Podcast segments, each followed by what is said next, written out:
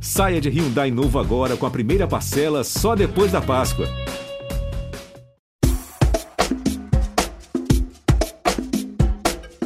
Empreender não é fácil, mas isso você já sabe, senão você não estaria aqui comigo no podcast Caminhos Intuitivos. Agora, imagina empreender no ramo de hospitalidade, ou seja, bar, hospedagem, hotel, essas coisas todas, no meio da pandemia. Existem algumas estratégias para a gente garantir a existência dos nossos negócios em tempos de caos, de crise, como esse que a gente está vivendo há quase dois anos. Por isso, estou aqui, né, para aprender e também te apresentar Jana Santos, fundadora de um bar incrível em Curitiba que se chama Cosmos Gastrobar. E muito melhor, claro, do que eu ficar aqui falando, lendo e tudo mais sobre a vida dela, o que ela faz. Eu gostaria que você, Jana, se apresentasse. Mas antes de tudo, muito obrigado por estar aqui com a gente, né, no podcast Caminhos Intuitivos. A galera adora ouvir o empreendedorismo real, então estou muito feliz que você está aqui. Obrigada pelo convite, Monique. Estou super feliz de estar aqui também. Eu sou a Jana, sou publicitária de formação, trabalhei bastante tempo na área e há uns quatro anos anos eu enlouqueci e resolvi abrir um bar, né? Fiz várias dívidas, vendi meu carro, vendi minhas coisas e a gente conseguiu montar um bar que se chama Cosmos aqui em Curitiba. Ele é um bar inspirado pelo universo, enfim, a gente queria trazer uma ideia de coquetelaria divertida, mas ao mesmo tempo usando insumos frescos. A gente tem uma cozinha que mistura a América Latina com a Ásia, enfim, uma grande inspiração. E aí, dois anos de negócio, né? O primeiro ano sempre muito difícil para qualquer pessoa começando, né? E as coisas começaram a se estabilizar a partir do segundo, terceiro ano pandemia. Então, nesse período de pandemia, claro, acho que a gente vai discutir bastante sobre isso, mas a gente acabou tentando puxar um movimento de empresas que eram a favor do lockdown, porque a gente acreditava que se a gente fizesse um esforço todo mundo lá no início, em março, a gente teria menos tempo de problemas, menos pessoas doentes, a gente podia voltar mais rápido. Então a gente criou um movimento chamado Fechados pela Vida aqui em Curitiba, que era um movimento de empresas pedindo lockdown, assim. Foi uma experiência bastante desafiadora, tem vários perrengues aí. Foi um período de ativismo político, né, mas ao mesmo tempo dentro das empresas e tudo mais. E estou aqui agora. é, o meu negócio foi muito afetado, mas a gente tá aos pouquinhos retomando as coisas, né? Agora a gente pede carteirinha de vacinação na entrada, então estamos aos pouquinhos ampliando as coisas e tá tudo ficando bem.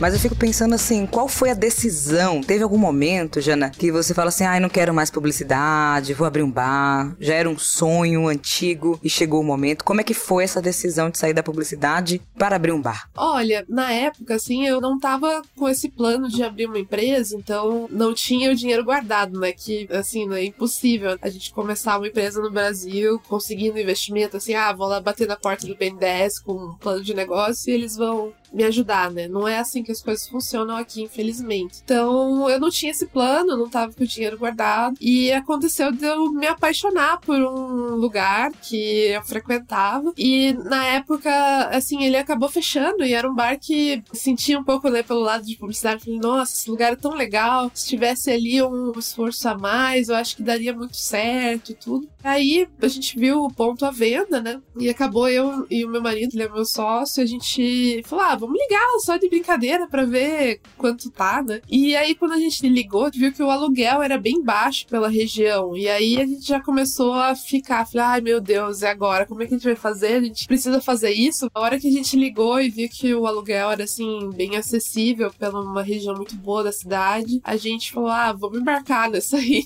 Acho que vai dar certo, né? Então, vendemos o carro, vendemos tudo, prestamos dinheiro, prestamos dinheiro e assim, né? É, quando a gente começou, a gente pegou o ponto, né? Negociou tudo. Só que a gente não tinha dinheiro guardado, então a gente não tinha como ficar aguentando muito tempo de reforma. Ai, vou criar conceito e nome e menu, assim, foi tudo muito rápido. Quando você fala rápido, é quanto tempo? Dois meses. Entre pegar, Uau, o, é rápido. pegar o ponto, reformar, criar cardápio, criar marca, abrir o alvará, tudo. Foi tipo dois meses, assim. Foi uma corrida contra o tempo. Porque quando eu tava com o ponto, né, já é o relógio do dinheiro contando, né? Então, quanto mais você demora, mais aluguel você tá pagando. E eu não tinha dinheiro para pagar. Então, é o que tem vamos, vamos fazer, assim, né? Foi meio uma corrida infernal, assim, mas a gente conseguiu em dois meses fazer tudo. Graças a Deus que não ia ter mais dinheiro. Já não tinha, né? Sim. Sabe uma dúvida que eu tenho? Assim, eu penso ser dona de bar um dia. Tá, Jana, isso é uma realidade. Já me vejo. Já bem-vinda. Aí eu fico pensando, né, nesse lugar de relacionamento. E para quem tá ouvindo a gente, eu quero entender isso. A gente precisa ter uma rede de networking, parceiros logo de cara? Ou a gente vai construindo quando a gente abre o negócio, abre o bar, coloca na rua? Olha, falando um pouco do aspecto técnico, né, de bar, bebidas, restaurante, você é uma pessoa que não tem um conhecimento muito grande dessa área, ou você acabou se formando, é chefe de cozinha, é bartender e tal, você vai precisar de pessoas que tenham esse conhecimento, porque mesmo que você goste muito de cozinhar, ou goste muito de preparar bebidas em casa, é totalmente diferente você fazer isso para várias pessoas, né? Porque você precisa manter o padrão. Enfim, não é fazer certo uma vez, né? Fazer certo sempre. Então, então é muito mais difícil do que fazer certo uma vez, né? Então acho que a primeira coisa é isso, né? Buscar esses conhecimentos, esses profissionais, né? Que possam auxiliar se você não tiver expertise. Né? E a parte de trazer as pessoas pro bar, eu acho que depende muito da proposta, do lugar. Claro, no início a gente sempre tem os amigos, né? Mas não dá para contar sempre com os amigos. Enfim, depende muito do local, da proposta, mas acho que esse é um tipo de negócio que até o nosso ramo de negócio é chamado de hospitalidade. Hotéis, bares, restaurantes, eles estão dentro dessa grande categoria que é a hospitalidade. E o essencial do nosso negócio não é só servir comida boa, servir bebida boa mas é você ser hospitaleiro. Eu acho que toda essa experiência, desde que a pessoa entra na porta, da forma como ela é recebida, do clima da casa, da música, até do banheiro, se ele é arrumadinho e tudo. Então, o que a gente faz é preparar a nossa casa para visitas, né? E se a nossa casa estiver bem preparada, as visitas vão aparecendo aos pouquinhos. É meio como se você convida alguém para sua casa, você sempre coloca aquela toalhinha bonita no lavabo, dá aquela arrumadinha na casa. Então, nossa atividade mesmo é preparar todo dia as pessoas para virem na nossa casa, né? E eu acho que se você coloca bastante amor aí, né, um tantinho de estratégia, vai dando certo e as pessoas vão vir conhecer a sua casa. Ai, que massa. Mas assim, Quero saber dos perrengues além da grana, porque você já falou, Jana. Mas o que você teve que aprender logo de cara para garantir a existência do seu bar nos, sei lá, nos seis primeiros meses, vai? Porque foi rápido demais tudo, então tem que aprender também rápido demais. Pois é. Olha, eu acho que uma das coisas que eu tive que aprender como mulher na frente de uma empresa é ser firme com as negociações, assim, porque a gente tem uma cultura de que a mulher ela é mais mole, assim, para negociar. Isso é, é, muito engraçado, porque eu tenho um sócio homem, né? Então, é, eu percebo como as coisas são diferentes para ele do que são para mim. Por exemplo, eu vou negociar um preço, eu vou, né, às vezes negociar um equipamento que eu preciso, alguma coisa, as pessoas, por acharem que nós mulheres somos negociadoras fracas, elas não abrem oportunidade para essa negociação. Então, acho que uma das primeiras coisas que eu tive que aprender é ser firme, assim, né? É não deixar me abater por essas dificuldades que a gente enfrenta como mulher e conseguir firmar o pé e falar: não, eu quero negociar, eu vou negociar, conversa comigo como você conversaria com um homem. Tipo, criar essa força, assim, né? Porque, como eu, eu trabalhava no mercado antes, antes eu não tinha que exercitar essas coisas, não só no relacionamento com fornecedores, parceiros, etc. Mas às vezes eu também percebia essas coisas dentro da minha própria equipe, que eles achavam, por exemplo, me convencer mais fácil do que era convencer o meu sócio, que é homem. Então tive que dar uma, não sei se embrutecida é a palavra, mas eu acho que empoderada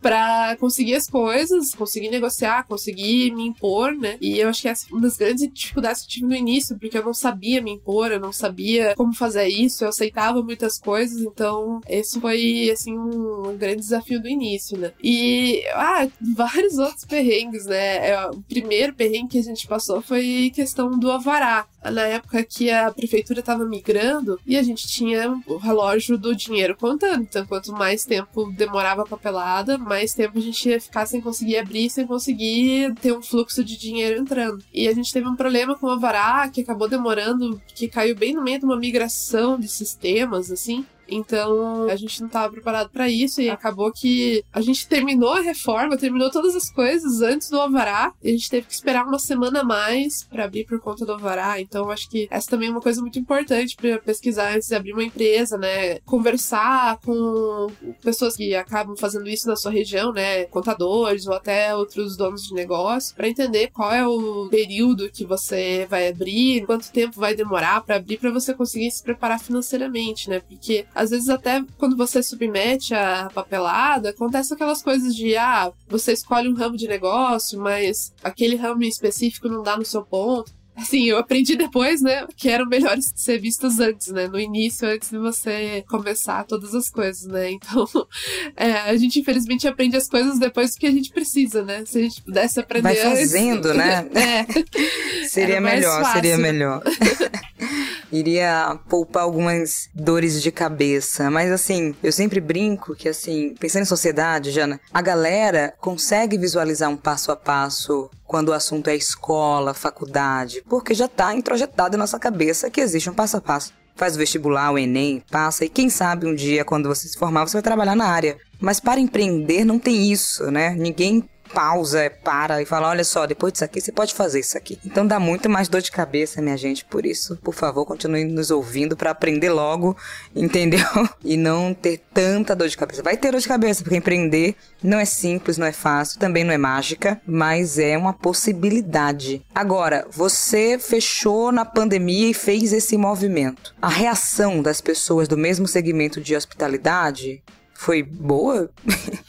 Olha, assim, acho que em todas as cidades do Brasil a gente tem donos de negócio ou donas de negócio que são progressistas, têm a cabeça no lugar, assim, né? E, claro, as pessoas ao nosso entorno, que acabam também sendo muito parecidas com o que a gente pensa, reagiram muito bem, assim, aderiram. A gente conseguiu, acho que 200 assinantes de empresas, né? É, depois a gente acabou fazendo um abaixo assinado para a comunidade e conseguimos 15 mil assinaturas no, no abaixo assinado. Mas é, essas pessoas que, enfim, né, percebiam que aquilo era uma. É, era a solução que a gente tinha na mão, acabaram aderindo e foi muito tranquilo. Agora, com uma outra parte, que em Curitiba a gente é uma cidade bastante conservadora, uma outra parte a reação foi bastante negativa, assim, até de sindicato patronal, assim, da área de restaurantes, de bares, até o presidente da associação é, ameaçou a gente de fiscalização, assim. Uma coisa absurda, assim, né? Postou um negócio falando que. Que esse é o medo do restaurante, né? Que vir baixar a vigilância e fechar tudo, porque são muitas regras, né? Por mais que vocês façam tudo limpinho, às vezes tem uma coisa que você escorrega. Tipo, ah, esquece de colocar a etiqueta de validade numa caixa que tá lá a produção. Então são muitos detalhes, isso é o terror da pessoa que tem restaurante, né? Até por isso que o programa do Jacan lá é tão legal, porque ele mostra bem esses perrengues ainda. Enfim, né? Ele ameaçou a gente de fiscalização, a gente teve essa, essa reação assim, meio complicada, porque as pessoas não entendiam que a gente queria fechar para poder abrir.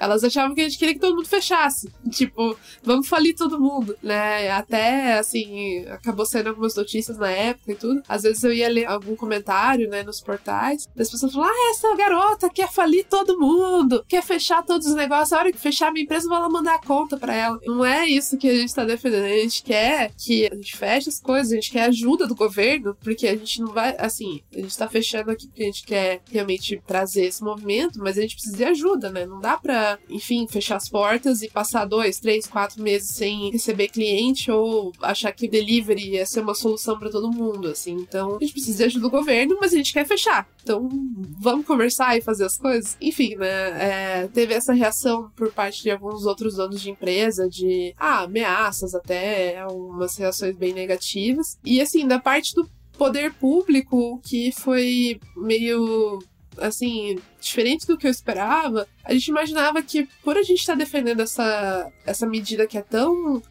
difícil, né? Que para uma pessoa que tem uma empresa, tipo, fechar o seu negócio é uma coisa assim difícil, né? Mas é, é a gente está vivendo um momento de excepcionalidade, um momento extremo, então era necessário. Eu imaginava que da parte do poder público, por a gente estar tá trazendo esse movimento com as empresas e tudo mais, a gente ia ter mais receptividade. E também não tivemos. Então, assim, a gente foi recebido para algumas conversas, algumas coisas, mas é assim, depois de sei lá, 30, 40 reuniões que eu fui com outros, várias esferas de governo, uh, é, 90% das reuniões era tipo tapinha nas costas, assim. Ah, poxa, que legal, vocês são empresários conscientes, que bacana, nossa, o mundo tinha que ter pessoas como vocês. Aí eu falei, então beleza, mas vamos fazer o lockdown? Vamos pensar num pacote econômico? Ah, puxa, isso não é minha responsabilidade. Ah, fala com fulano. Aí, assim, eu fiquei uns três meses da minha vida que eu ia de reunião reunião em reunião tentando achar quem que era o bendito do responsável. E eu não achei, até hoje não achei. É a pessoa que ia determinar o lockdown, que ia determinar a ajuda financeira, fiscalizar quem estava fazendo errado e tudo. Então era um grande ping-pong de responsabilidades, assim. É bem difícil, um grande perrengue. Não, e tem que ter ainda o, a saúde emocional, né? Nossa, um nem... dia pra lidar com tudo isso. Como é que você lida, assim, saúde mental, emocional, espiritual?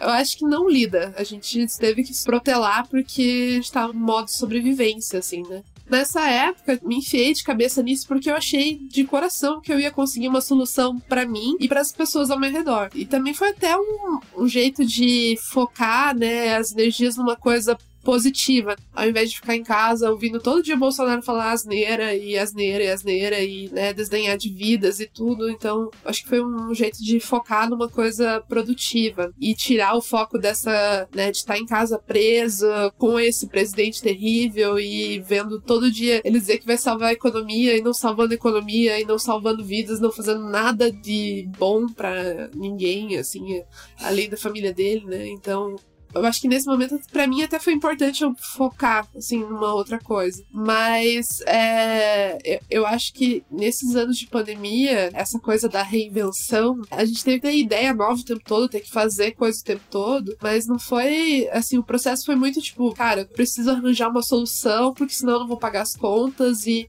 então você tá muito no modo sobrevivência mesmo. Então você tá usando todas as suas energias, até a reserva de energia para tentar resolver e você vai pensar, ah, depois eu resolvo minha saúde mental, depois eu vou atrás disso, né? E eu percebo que as pessoas foram, todo mundo foi protelando isso, assim. Eu acho que o próximo ano vai ser o grande ano do burnout, porque a conta chega, né, em algum momento. A gente foi usando todas as nossas energias para achar saídas, achar soluções, né, mas a, a, saúde mental, ela ficou ali no cantinho e ela vai cobrar a fatura dela. Quem não tá pagando a fatura ainda, né, vai vir aí no próximo ano, porque a gente tá nesse momento de emergência, a gente vai só mais um pouquinho, eu aguento mais um pouquinho, e esse você vai vendo mais um pouquinho virou um ano, mais um pouquinho virou dois anos e daqui a pouco é três anos, né? E a gente não teve tempo para conseguir lidar com essas coisas, né? Eu, pessoalmente, eu tive altos e baixos, assim, durante esses dois anos. E tive que aprender a aceitar que não tem como ser produtiva numa pandemia.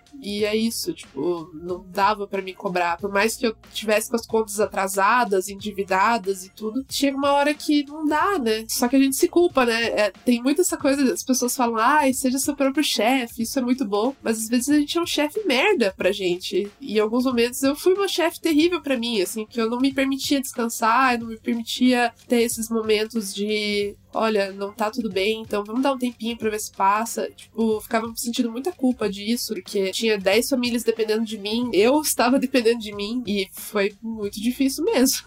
Mas, assim, consegui aos poucos aprender a me dar esse tempinho, esse período excepcional que a gente passou. A gente teve que aprender a lidar com coisas novas, né? A lidar com uma pandemia, a lidar com um presidente querendo exterminar todos os negócios e todas as pessoas, então a gente teve que aprender coisas novas.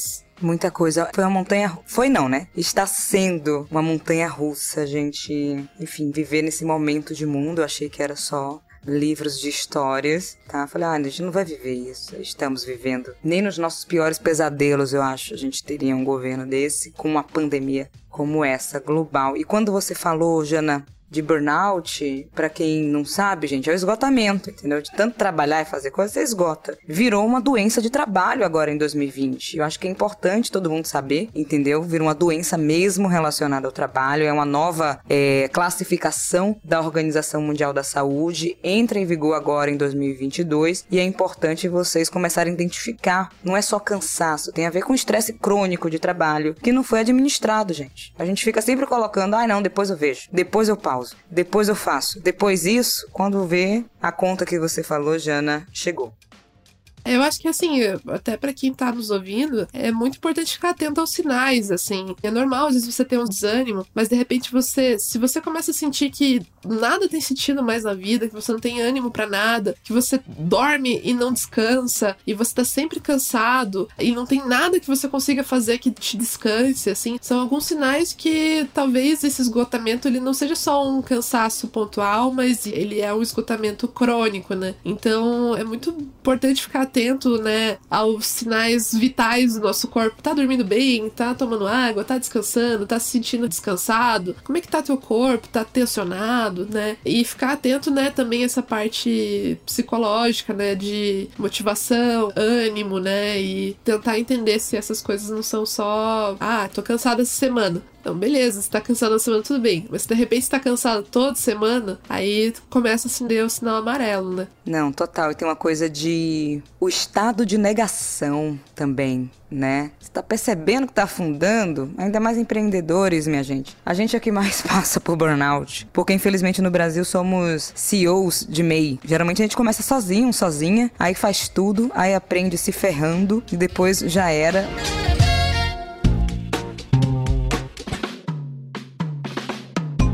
Mas agora eu quero falar de coisas boas, Jana. Como é que você pensa o cardápio? Você falou que mistura latino com isso, com aquilo. Como é que pensa assim, na criação das coisas? Como é que tem criatividade em momentos que às vezes a gente tá no limite, né?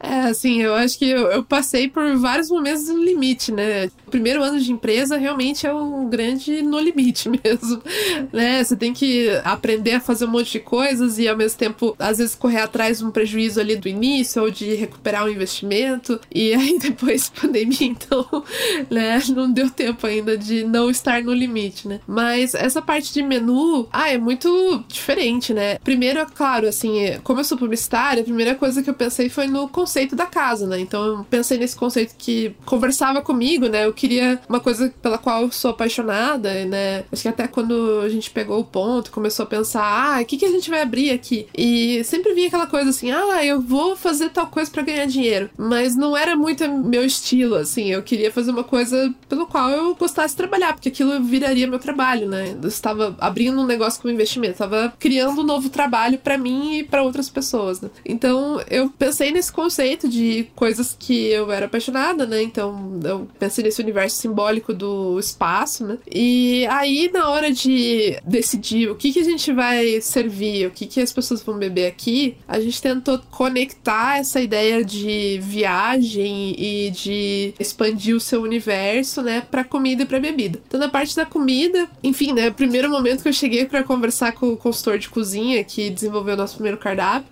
foi uma grande inspiração, assim, porque eu falei, olha, então, eu tenho esse bar e a gente quer fazer um bar espacial.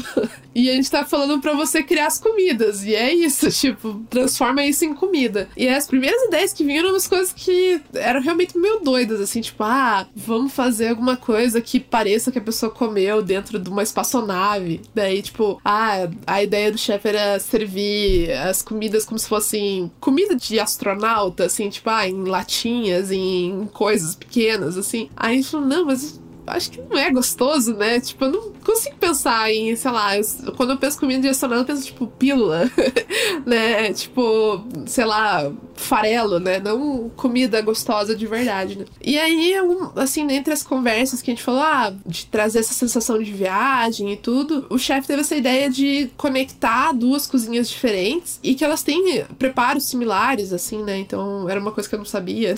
para que desse a ideia de que a pessoa, quando vem comer nossa comida, ela tá viajando para outros lugares, né? Então, é aquela sensação gostosa quando você viaja, de comer numa banquinha de rua e tudo mais, né? Então a gente queria trazer isso, né, pro nosso cardápio. Então a gente foi muito inspirado em comida de rua, desses dois continentes, assim, e preparos e coisas que se conectavam, né? Então a gente misturava um, um tempero latino com um preparo asiático, né? E fazia uma grande mistura ali, ao ponto de criar uma comida nova, né? Que era uma mistura de duas coisas, mas que ao mesmo tempo trazia essa sensação de estar tá comendo uma banquinha na rua de um lugar desconhecido, né? Foi, assim, foi o, o, nosso conceito, né? Se a gente chegou lá, daí é uma outra questão, né? Mas foi a, a ideia que nos guiou na parte de comidas. Na parte de bebidas, eu queria muito trazer o, as cores, assim, né? De a gente explorar cores diferentes e, enfim, frutas e coisas, né? E foi um pouquinho mais fácil do que na parte de comidas, de encaixar esse conceito, né? Porque a gente falou, ah, vamos explorar, né? Cores e tudo. Mas a parte difícil foi como a gente explorar essas cores trabalhando com insumos naturais, né? Porque, enfim, né? Quando você pensa em espaço, você pensa em roxo, pensa em azul, verde, umas cores, né? Aquelas fotos da NASA. Só que nem sempre essas cores são cores naturais da natureza. Se você for pensar, ai meu, comida azul. Que comida azul que a gente tem,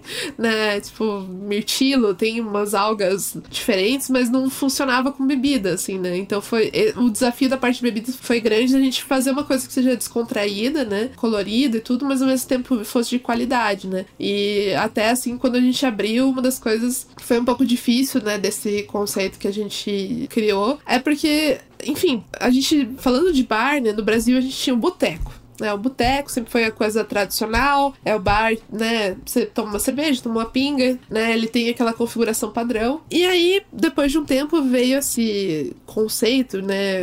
Importado, que é o bar de coquetelaria, né? Que seria, enfim, é, um lugar para você beber umas bebidas um pouco mais elaboradas e tudo. Só que, assim, o bar de coquetelaria, ele evoluiu do boteco americano, né? Então, é, digamos que é uma evolução daquele modelo. Mas pra gente, o bar de coquetelaria, ele, ele veio importado importado. Então ele veio com um formato importado muito de lobby de hotel, assim, né? Ai, é, de hotel chique, assim. E eu não queria nada disso. Eu só queria fazer uns drinks gostosos.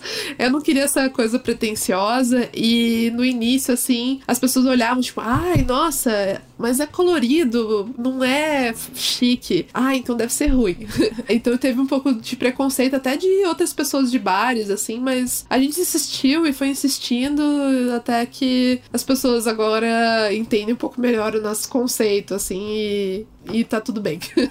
e tem uma coisa quando você tava falando, tava pensando aqui nas cores, é exatamente isso, mas tem um lugar muito legal de resgatar o óbvio e o não dito sabe? Eu adorei isso, assim. Porque sempre fica nesse lugar do intangível, né? Parece que a gente não toca. Porque NASA a gente não toca. Mas a gente toca no mar, sabe? Tem um lugar assim que curti. Eu estou ansiosa para poder circular por aí e chegar em Curitiba, entendeu? Para poder vivenciar Cosmos aí. Tá, tô muito animada. Me conta os aprendizados. Quero saber de aprendizados. Olha, assim, como eu vim da área de publicidade, eu criei o meu bar e eu comecei a olhar para essa coisa de comer e de beber, não só como eu tô servindo um prato, mas eu tô contando uma história. E história é uma coisa que eu sempre contei, né? Faz parte da minha profissão. Então, eu comecei a trazer esse meu, no, assim, esse meu conhecimento para começar a criar histórias de beber e de comer, assim. Então, uma das coisas que é, eu sempre adorei fazer foi criar cardápios com histórias. Então, o primeiro cardápio que eu fiz foi, nossa, demorou muito para fazer, porque eu queria fazer um cardápio que fosse uma homenagem à nossa cidade e que trouxesse histórias não tão conhecidas, assim, né? Então, eu selecionei algumas histórias,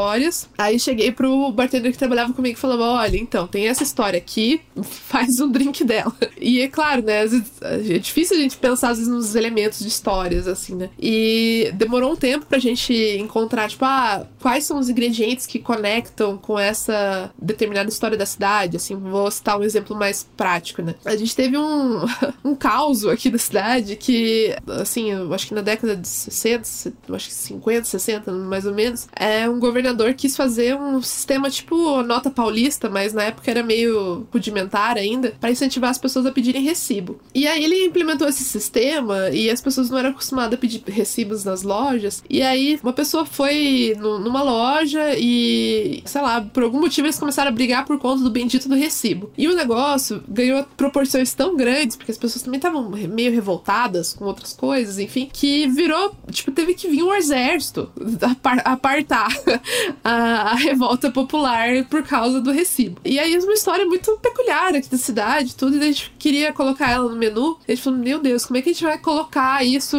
uma briga por conta um recibo, né? E aí a gente foi olhando elementos da história e a gente viu que, tipo, uma das coisas que tem registro histórico é que eles brigaram e destruíram um carrinho de pipoca. Daí, tipo, as lojas destruídas também, tinha gente que vendia café, essas coisas. Então a gente misturou todos os elementos que as pessoas destruíram na batalha e fez um drink muito maluco que tinha gosto de pipoca, tinha, é, tinha outros elementos até, como era um lugar que tinha bastante comércio árabe, a gente trouxe bebidas árabes, então é grande loucura. Mas é muito legal você perceber que, tipo, eu criei um bar e às vezes eu podia estar tá presa nessa ideia do bar de coquetelaria. Ah, a gente tem os drinks famosos, os drinks clássicos. E eu, nesse ramo, as pessoas são muito tradicionalistas, assim, ah, a gente tem a gin tônica. Aí você vai num bar, daí você senta lá no bar e o bartender vai te contar que lá no ano de não sei lá quanto tinha o gin que os, os ingleses bebiam, tinha a tônica que era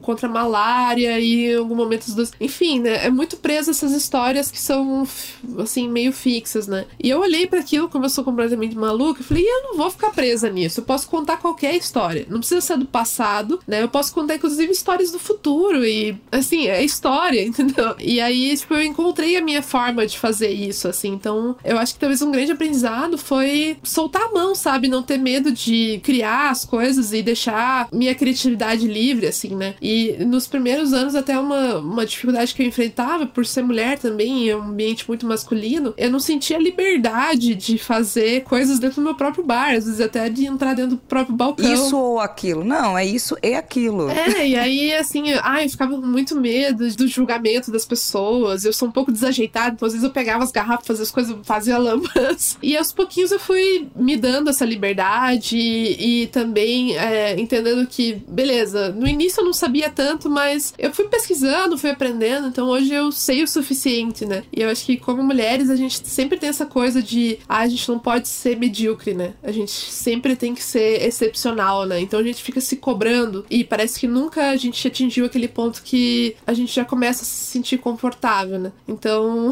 demorou um pouquinho, mas eu cheguei nesse lugar, assim, que consigo me deixar livre para acreditar nas minhas ideias, né? Porque ter a ideia às vezes é fácil, mas você botar ela na rua depende de várias coisas, mas também de você acreditar na sua ideia, né? Então, realmente foi vários aprendizados, mas o primeiro talvez seria me libertar um pouco.